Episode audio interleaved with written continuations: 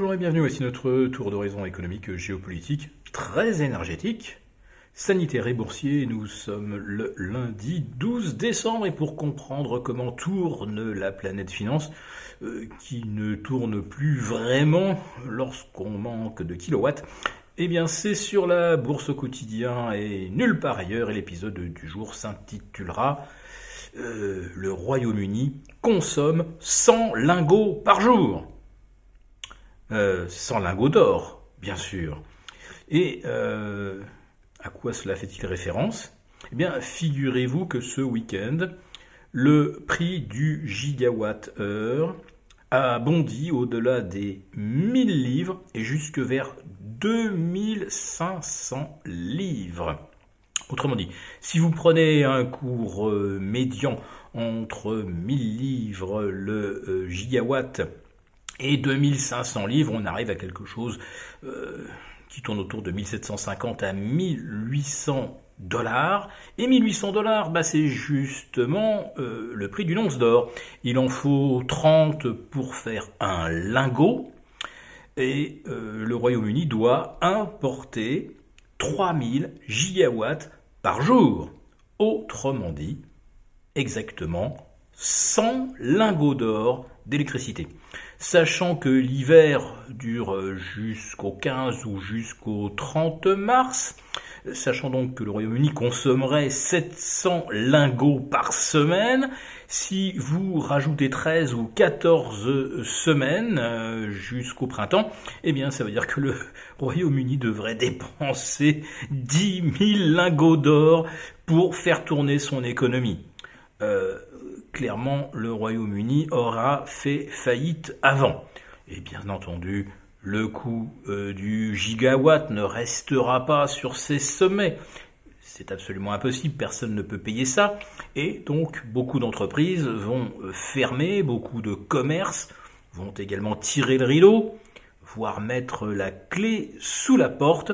Et donc, il y aura effectivement beaucoup moins de demandes d'énergie. Si ça se trouve, d'ici la fin de la semaine, la demande britannique aura chuté de 10 ou 15%. Et il y a déjà de nombreux Britanniques qui sont incapables de se chauffer ou qui ne chauffent, qu'une pièce sur trois ou sur quatre parce que la facture d'électricité est d'ores et déjà insoutenable. Euh, ça risque aussi d'être rapidement insoutenable pour le gouvernement de Rishi Sunak parce que en plus de se les geler, si les salariés britanniques doivent rester chez eux, voire même reçoivent leur lettre euh, leur expliquant que bah, c'est fini, euh, leur entreprise a, mis la clé sous la porte, euh, le froid plus le chômage, ça risque de provoquer quelque chose de pas joli joli. Alors, qu'est-ce qui reste comme solution au gouvernement britannique? Bah, Probablement se lancer dans un nouveau quoi qu'il en coûte ce qui signifie que euh, la livre sterling euh, pourrait bien replonger. Ce n'est pas le cas pour l'instant. Euh, les cambistes ont l'air de croire que l'orthodoxie budgétaire et monétaire va être maintenue, puisque c'est la promesse de Rishi Sunak et de son ministre des Finances, Jeremy, Jeremy Hunt. oui, mais socialement, ce sera complètement intenable. Donc pour l'instant, la livre tient, mais si je devais mettre un ticket euh, sur la, la prochaine devise qui va se payer du moins 10 ou du moins 15%, je miserais volontiers sur la livre, car ça sera soit le chaos économique, soit le chaos social.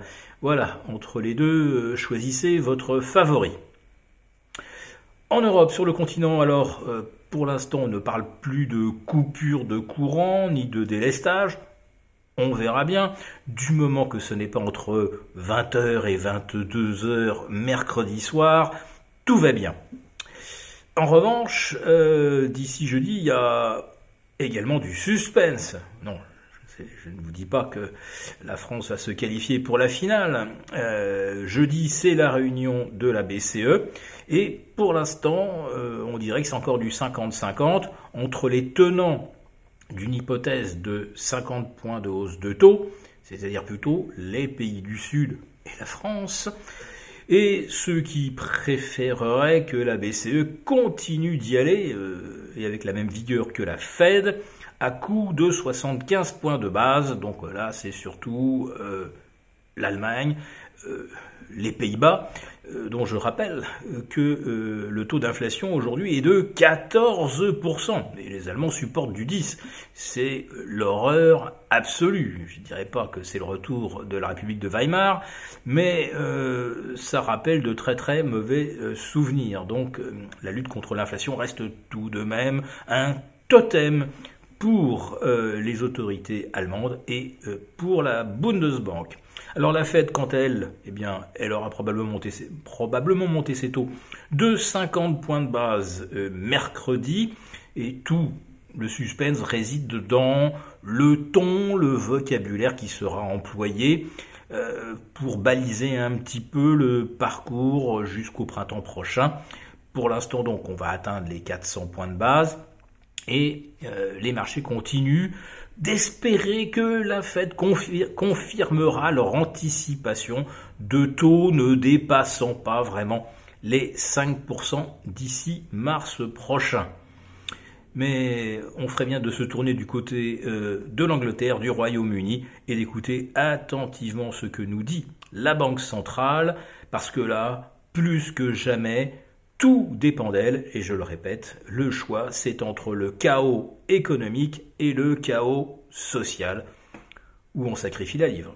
Si cette vidéo vous a plu, n'hésitez pas à nous mettre un pouce, et rendez-vous mercredi avec nos abonnés désaffranchis.